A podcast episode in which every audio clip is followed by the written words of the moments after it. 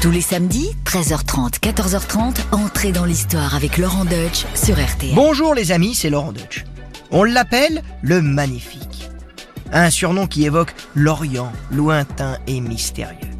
On sait qu'il est turc et qu'il vécut à une période que nous appelons chez nous la Renaissance. Dans son pays, son nom est synonyme de puissance et de gloire. Il a fait trembler les puissants de la terre, étendu son empire au-delà des mers et fait de sa capitale Istanbul la cité la plus rayonnante de son temps.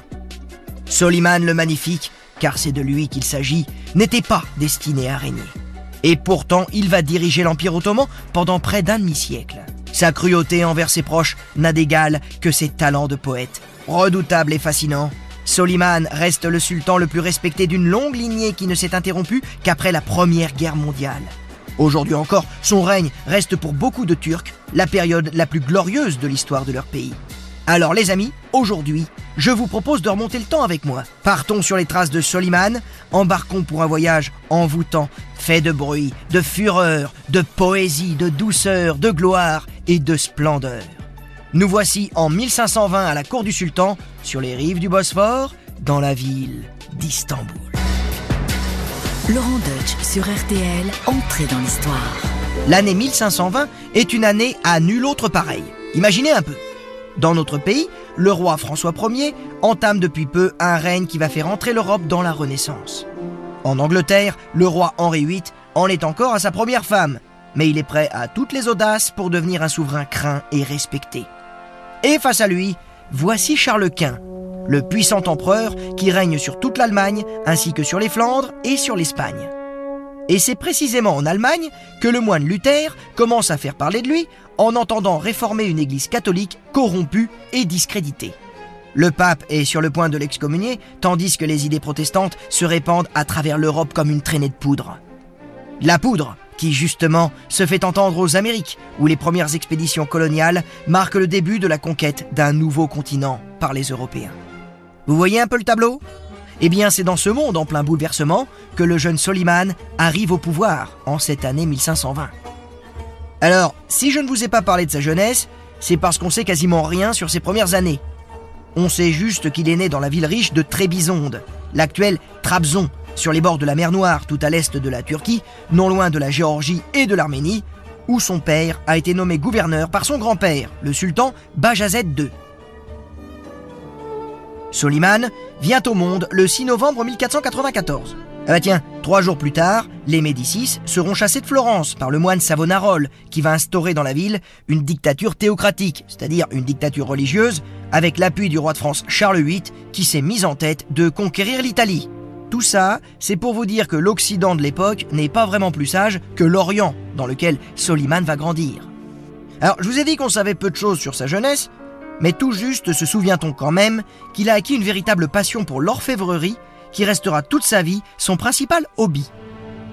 À 15 ans, le voilà gouverneur de la province de Kéfé, qu'on appelle aujourd'hui Théodosie, une ville qui se trouve au sud de l'actuelle Crimée, une ville aujourd'hui ukrainienne ou russe, ou peut-être les deux, mais ceci est une autre histoire.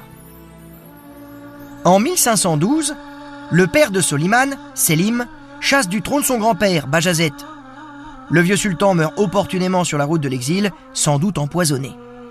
Et pour supprimer toute contestation éventuelle parmi ses frères ou neveux, Selim a la bonne idée de les faire étrangler. Voilà, comme ça on n'en parle plus, et il n'y a plus de contestation possible. À partir de là, Selim ne va pas s'arrêter en si bon chemin, puisque plusieurs historiens turcs affirment qu'il se serait aussi débarrassé physiquement de ses trois fils aînés, et ce, afin que Soliman, le plus jeune d'entre eux et son préféré, reste son unique héritier. Huit ans plus tard, Selim meurt de mort naturelle, ce qui, vous l'avez constaté, n'était pas si fréquent à l'époque. Et en cette année 1520, Soliman s'installe donc sur le trône ottoman, il a 26 ans, il est le dixième sultan, et il va rester au pouvoir 46 ans. Ce qui n'est pas si fréquent non plus.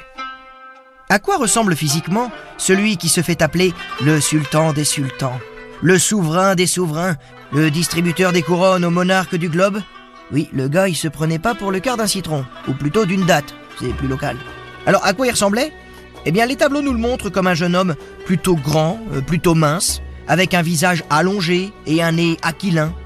Une courte barbe complète une moustache tombante, Un air plutôt doux, mais qui cache un appétit de puissance qui n'a rien à envier à ses devanciers. Son arrière-grand-père Mehmed II avait fait chuter l'Empire romain d'Orient en s'emparant de Constantinople. Son grand-père Bajazet II a étendu l'Empire ottoman jusqu'à l'Albanie. Son père Sélim Ier a conquis l'Égypte, à Soliman de faire mieux. Et je peux vous dire qu'il va s'y employer. Son premier coup d'éclat, la prise de l'île de Rhodes, en mer Égée. Un vrai choc pour l'Occident, un choc colossal. Le colosse de Rhodes, ça vous dit quelque chose? Non, enfin bon, c'était pour ceux qui ne l'avaient pas chopé. Oui, le nouveau colosse de Rhodes, c'est bien Soliman, qui réussit à chasser les hospitaliers de Saint-Jean de Jérusalem et mettre fin à la présence chrétienne sur l'île. Certes, il ne massacre pas la population locale en arrivant, mais la défaite est amère pour les chrétiens. Désormais, en Méditerranée orientale, seuls Chypre et la Crète demeurent aux mains des Vénitiens. Après ce succès, direction la Hongrie, dont Soliman entend s'emparer après une victoire éclatante à Belgrade. Les Hongrois sont ensuite balayés lors de la bataille de Mohacs en 1526. Oui, pour vous, ça vous dit pas grand-chose, mais je peux vous dire que Mohacs, pour tous les Hongrois, ça fait encore chialer. Et ainsi, en 1526, Soliman fait de la Hongrie un État fantoche qu'il transformera quelques années plus tard en province ottomane. Un petit peu plus tard, en 1529, c'est Vienne qui est à son tour dans son collimateur. Mais où s'arrêtera-t-il? Heureusement pour les Autrichiens, une météo compliquée va inciter Soliman à se retirer alors que la ville était sur le point de tomber. La capitale autrichienne est sauvée. Un ultime siège aura lieu en 1683 et sera lui aussi un échec. Dans la mémoire des gens d'alors, Vienne, c'est l'ultime frontière que les musulmans n'arriveront jamais à franchir. La ruée vers l'ouest est stoppée, tout un symbole. Côté oriental, Soliman organise une campagne victorieuse qui le voit s'emparer de Bagdad. Un accord de paix est trouvé avec le Shah de Perse, son grand rival.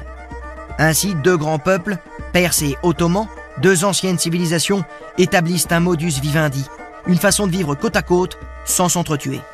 Dès lors, les frontières orientales de l'Empire ottoman ne bougeront plus jusqu'à son effondrement au début du XXe siècle. Alors là, les amis, c'est vrai que je vous parle sans arrêt de guerre, de bataille, mais il faut savoir qu'avec Soliman, c'est ce à quoi il a consacré la majeure partie de sa vie. Et oui, à cette époque en Europe, euh, c'est difficile de vivre en paix aux côtés de princes qui sont tous chrétiens, que ce soit les Allemands, les Hongrois, les Polonais ou les Italiens. Et là, vous me direz, tiens, bah vous avez pas cité les Français. Bah pourquoi j'ai pas cité les Français? Eh bien parce que alors qu'il est en guerre avec tout le monde, évidemment parce qu'il est musulman contre les chrétiens, c'est une espèce de réminiscence des croisades, eh bien avec les Français, l'impensable, l'inimaginable, l'irréalisable va se produire. Une vraie alliance entre notre cher François Ier, un roi catholique bontin que l'on appelle d'ailleurs le roi très chrétien, et l'infidèle Soliman, que l'on appelle le padisha de l'islam, l'ennemi affiché de la papauté et de tous les chrétiens. Français et Turcs vont s'allier. Oh, finalement, la chose est, assez simple à comprendre. Car entre François Ier et Soliman le Magnifique, il y a l'immense empire des Habsbourg, dirigé par Charles Quint. Je vous en ai parlé déjà de Charles Quint, cet empereur qui régnait à la fois sur l'Allemagne, les Pays-Bas et l'Espagne. Mais est-ce que vous saviez qu'il formait le rêve d'un empire universel? Un empire romain ressuscité? Un rêve qui pourrait bien devenir réalité si la France devait s'effondrer face à la puissance militaire ennemie? Et voici qu'à la bataille de Pavie en 1525, le drame se produit. François Ier, le roi de France, est fait prisonnier par Charles Quint, à l'issue d'une défaite cinglante pour les Français. La mère du roi de France, Louise de Savoie, devient alors la régente et elle a une idée. Demander l'aide de Soliman.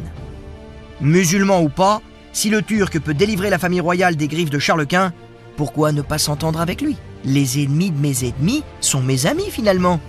Alors évidemment, la distance qui les sépare rend impossible l'union des forces terrestres françaises et turques. Mais sur les mers, c'est possible Eh bien, ce ne sont pas moins de 8 expéditions franco-turques qui vont se dérouler en Méditerranée contre les ports italiens, également convoités par François Ier et Charles Quint. Tiens, je vous donne un petit exemple qui ne manque pas de piquant. À cette époque, la ville de Nice n'était pas française. Elle ne deviendra que quelques siècles plus tard. Les forces de Soliman l'assiègent et elle se rend en 1543 et pour maintenir la pression, François Ier invite les galères turques à passer l'hiver à Toulon, dont la population a été évacuée, et transforme ainsi la ville en petit Istanbul. Et là, je vous laisse imaginer la réaction du pape et des chrétiens quand ils ont découvert la chose. Un peu d'audace bien calculée et beaucoup de réel politique, voilà la recette gagnante franco-turque. Oui les amis, je vous ai beaucoup parlé de batailles. Des batailles souvent gagnées par Soliman. Et c'est d'ailleurs la raison pour laquelle on l'appelle chez nous le magnifique. Hein. Il gagnait tout le temps, comme Belmondo. Mais dans son pays, on l'a baptisé d'un titre plus sage. Le législateur. Ça c'est tout de suite moins vendeur. Ça fait moins d'entrée au cinoche que le magnifique. Mais bon, c'est comme ça qu'on l'appelait. Car oui, chez Soliman, il n'y a pas que l'art de la guerre qui compte. Allah a donné au peuple un maître, et ce maître a un devoir, faire régner la justice parmi ses nombreux peuples. Organiser l'administration, unifier la législation, contrôler et protéger les sujets de son empire. Voilà le devoir d'un sultan. Le français Guillaume Postel ira même jusqu'à parler de son humanité, de sa justice, de sa fidélité. Bon là, il est peut-être un petit peu trop enthousiaste, notre compatriote. Faut pas quand même oublier que Soliman, c'est aussi l'homme qui va faire exécuter ses deux propres fils. Hein Là, au niveau euh, humanité, c'est quand même limite. Mais bref, Soliman pour les Turcs, c'est le législateur. Donc, tout homme peut s'adresser directement au sultan pour demander justice. Des juges se chargent d'instruire l'affaire et de la régler avec rapidité et efficacité. Je peux vous dire que dans un empire aussi étendu, c'est un miracle, c'est un record admiré par tous les Occidentaux qui voyagent dans le pays de Soliman. Tiens, parlons-en un peu de son pays. Dans l'Empire, évidemment, il y a surtout des paysans. Ils sont nombreux. Et le paysan turc, c'est un homme libre, qui ne peut être ni acheté ni vendu. Contrairement à beaucoup de paysans en Europe qui sont affermés à leur terre, hein, c'est le servage, ils peuvent pas bouger, pour le paysan turc, changer de résidence, c'est pas interdit. Mais il doit alors payer une taxe. En plus, sa terre ne peut lui être enlevée, sauf exception. Enfin, l'impôt qu'il paye pour sa terre est proportionnel à son importance. Ah oui, là quand on pense au servage et aux abus qui règnent alors en Occident, on se surprend à rêver. Soliman le Magnifique passe pour le premier monarque de son temps, un roi soleil avant l'heure si on peut dire. Les fêtes qu'il donne sont éblouissantes. En 1530, devant les ambassadeurs de Venise, il apparaît à cheval sur l'hippodrome d'Istanbul, entouré de ses vizirs, c'est-à-dire ses ministres, et de ses janissaires, c'est-à-dire ses soldats. Il s'installe ensuite sur un trône, placé sous un baldaquin resplendissant d'or. Et là, comme dirait Bertrand Tavernier, que la fête commence. Simulacres de combat, feux d'artifice, musiciens, acrobates, concours d'éloquence sur des points de théologie et courses de chevaux font de ces 15 jours les plus somptueuses fêtes de toute l'histoire ottomane. Ah oui, il faut bien le reconnaître, Soliman voue une passion sans limite pour tout ce qui brille, tout ce qui scintille. Il raffole des pierreries et des étoffes brodées d'or. Je vous ai dit que son principal hobby c'était l'orfèvrerie. Il adore ça, il adore la joncaille, il adore les brillants. Et ainsi tous les invités retournent dans leur pays en rapportant ce surnom qui restera jamais accolé au prénom du sultan. Soliman le Magnifique. Dans cet univers aussi cruel qu'enchanté, il y a aussi Roxelane. Roxelane, c'est la favorite du harem. Roxelane, qui va jouer un grand rôle politique aux côtés de Soliman. Roxelane, célébrée depuis des siècles par les plus grands artistes. L'écrivain Fontenelle la compare à Agnès Sorel, la favorite de Charles VII. Le musicien Haydn compose une symphonie à sa mémoire. Des romans, des séries télé racontent sa vie. Elle est même le personnage principal d'une série de mangas. Mais c'était qui, Roxelane? Alors, sans certitude absolue, elle serait née dans les environs de Lviv, en Ukraine actuelle, et s'appelait au départ Alexandra Lizovska, la fille d'un pope de la région. Alors, comme toutes les femmes du harem du sultan, elle a été enlevée hors du territoire de l'islam, peut-être par des Tartares qui faisaient régulièrement des razzias en Europe orientale. Alors, razzia, c'est justement un mot arabe qui veut dire euh, incursion rapide. Et ça a donné le mot raid. Voilà, vous saurez maintenant que le raid, ça vient de l'arabe radia. C'est passionnant la langue française, non? Et tiens, puisqu'on est dans l'étymologie des noms, eh bien, Roxelane, ça signifie tout simplement la russe. Alors, au sérail, elle acquiert le surnom de Hurem, c'est-à-dire la joyeuse. Joyeuse, mais jalouse. Elle veut être la seule, l'unique, et pour cela, on dit qu'elle savait garder l'affection de Soliman par des charmes d'amour et des procédés magiques.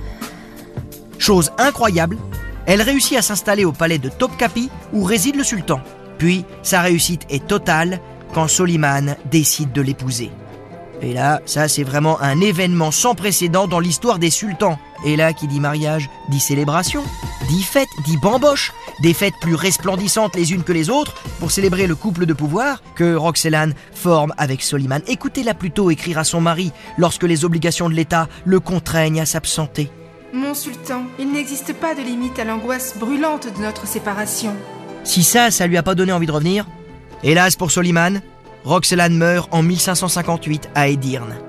Elle repose aujourd'hui dans un mausolée de la Suleymaniye, la célèbre grande mosquée d'Istanbul, qui domine la Corne d'Or, construite du vivant de Soliman pour abriter son tombeau et glorifier son règne.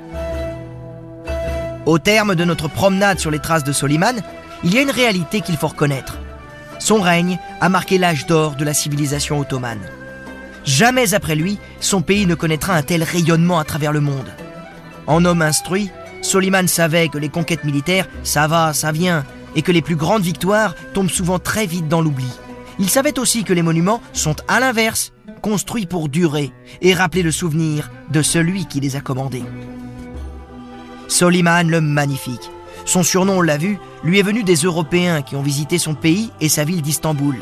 Naples ou Paris, avec respectivement 300 000 et 200 000 habitants, font pâle figure à côté de la jeune capitale de l'Empire ottoman. Car très vite, Istanbul va devenir la ville la plus peuplée du monde connu. De 200 000 habitants en 1520, elle passe à 700 000 habitants un siècle plus tard. Une ville cosmopolite, car l'Empire ottoman est accueillant et même tolérant pour les minorités religieuses, pour peu qu'elles respectent la loi islamique. Ainsi, juifs chassés d'Espagne, grecs commerçants, arabes venus des marges de l'Empire et même chrétiens fuyant les guerres de religion s'y côtoient. Soliman embellit sa ville par des mosquées et de nombreux bâtiments religieux. Soliman est un homme pieux. Il est convaincu qu'Allah est avec lui. C'est pourquoi il est très sévère avec les hérétiques chiites, les ancêtres des Iraniens d'aujourd'hui. Lui, le sunnite, qui appartient à la branche majoritaire de l'islam, se veut le commandeur des croyants le protecteur des villes saintes de l'islam, dont l'autorité morale s'étend à la terre entière. En plus, il raffole des débats théologiques et argumente avec passion sur tel ou tel point du Coran. La mosquée Suleymaniye conserve toujours huit exemplaires du Coran copiés de sa main. Mais attention, la connaissance n'est encouragée que si elle ne contredit pas les enseignements du prophète. Aussi, les Ottomans ne vont que faiblement contribuer à l'avancement des sciences. Et si Soliman apprécie la lecture d'ouvrages de philosophie, il déclare que religion et philosophie sont inconciliables. Mais tout cela n'empêche pas Soliman de composer de charmants poèmes, tout comme son père avant lui. À l'aube de ces derniers jours, Soliman confie à Sinan, le grand architecte de son temps, le soin d'édifier une mosquée, la Suleymaniye, dont je vous ai déjà parlé. Sinan va alors copier la forme de Sainte Sophie la grande église des chrétiens avant que la ville tombe aux mains des musulmans. Sinan l'a copié pour prouver au monde entier qu'il pouvait faire encore plus beau que les architectes grecs qui l'avaient édifié. De l'intérieur, le monument donne l'impression de majesté souhaitée par Soliman. La Suleymaniye, c'est le symbole de pierre, de l'Empire à son apogée. Soliman et les arts, ce sont aussi les arts décoratifs, qui restent à travers les siècles un témoignage précieux du raffinement de la civilisation ottomane car au XVIe siècle, la céramique turque atteint sa perfection, comme les arts de l'enluminure ou de la calligraphie. Soliman demande aux artistes de lui composer des albums illustrés de miniatures représentant ses campagnes militaires et ses parties de chasse. Après 46 années de règne, Soliman meurt dans la nuit du 6 au 7 septembre 1566, loin de son palais, sous une tente de campagne, alors qu'il avait entrepris d'assiéger la ville hongroise de Sigedvar ce qui veut dire en hongrois le château sur l'île. Voilà, ça vous le saurez. Le temps que son fils et successeur Selim II soit prévenu, on tient sa mort cachée. Et lorsqu'on ramène son corps à Istanbul, on fait semblant de lui parler à travers la voiture qu'il transporte pour ne pas alarmer la population trop tôt. Enfin, parvenu au cœur de sa capitale, il est finalement inhumé dans sa chère mosquée Suleymaniye, aux côtés de Roxelane. Soliman n'est plus, mais son empire demeure, avec ses 35 millions d'hommes et de femmes répartis sur trois continents, d'Alger au lac de Vannes, de l'Adriatique aux cataractes du Nil, Soliman a vraiment mérité son surnom de magnifique. Et laissons d'ailleurs le mot de la fin à un contemporain de Soliman, l'ambassadeur de Charles Quint à Istanbul, Guylain de Busbeck, qui en une phrase a magnifiquement résumé toute l'œuvre de Soliman.